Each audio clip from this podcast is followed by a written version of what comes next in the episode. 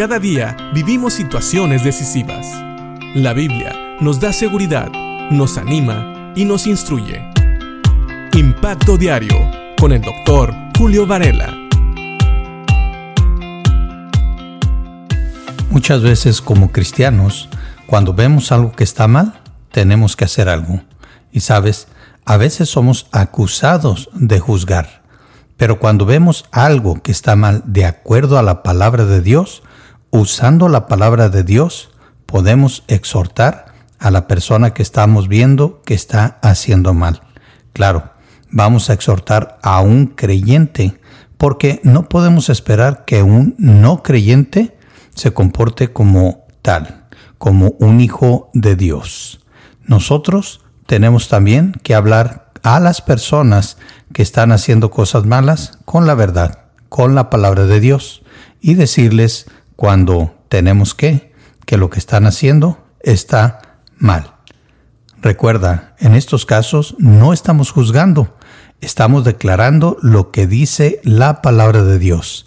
De hecho, el juez justo es Dios y Él nos dice cuando algo está bien o algo está mal. Cuando nosotros hablamos y decimos esto no está bien de acuerdo a la palabra de Dios, entonces no estamos juzgando, estamos declarando que algo no está bien de acuerdo a lo que Dios enseña. Por eso, Pablo, en la segunda carta a los tesalonicenses, en el capítulo 3, en el versículo 12 y en el 13 también, habla con los tesalonicenses y habla primero a las personas que habían estado de ociosas, personas que se negaban a trabajar, no estaban dispuestos a trabajar y lo peor del caso es que se estaban entrometiendo en los asuntos de otras personas.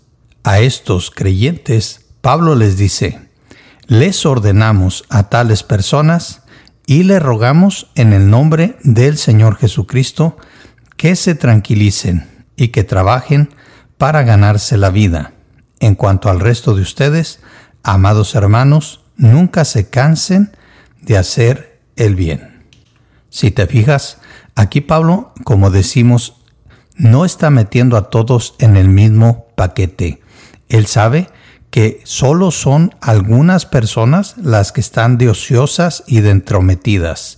A estas personas Pablo les dice que les ordena, primero, y también les ruega.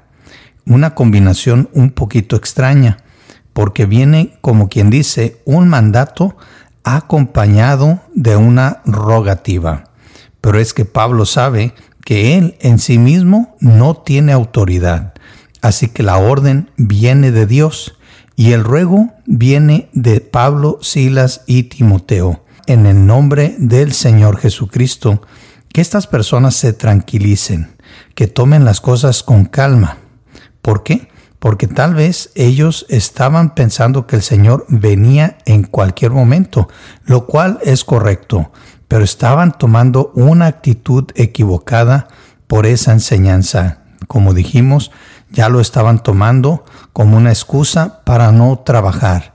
Pablo les dice, tranquilícense y también les pide que trabajen para ganarse la vida, es decir, que ya no estén de ociosos, que no dependan de otras personas para poder comer, sino que ellos mismos se pongan a trabajar.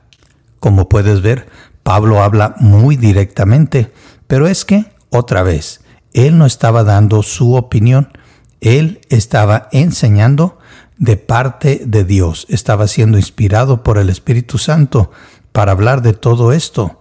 Entonces la autoridad no viene de Pablo ni como persona, ni tampoco de hecho como apóstol. Su autoridad viene de Dios y por eso él ruega también en el nombre del Señor Jesucristo. Así que tomemos estas palabras como de Dios. Y también en el versículo 13 vemos que Pablo, respetando a aquellos que sí estaban trabajando, que estaban actuando bien, solamente les pide a estos amados hermanos que nunca se cansen de hacer el bien.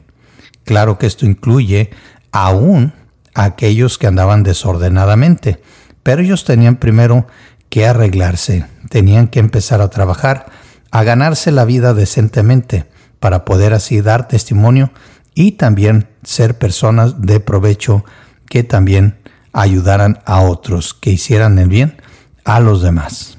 Así que aquí tenemos a Pablo ordenando que se haga lo correcto y a la vez como hermano en Cristo rogando que estas personas enderezaran sus caminos, se tranquilizaran y se pusieran a trabajar y a todos los creyentes les pide también que nunca se cansen de hacer el bien. Así que piensen esto, como hijos de Dios, estamos esperando el regreso de nuestro Señor Jesucristo, pero nunca usemos eso como una excusa para estar diociosos. Más bien, sigamos trabajando, dando ejemplo, predicando el Evangelio, siendo personas de provecho y nunca, nunca nos cansemos de hacer el bien. Piensa en esto y que Dios te bendiga.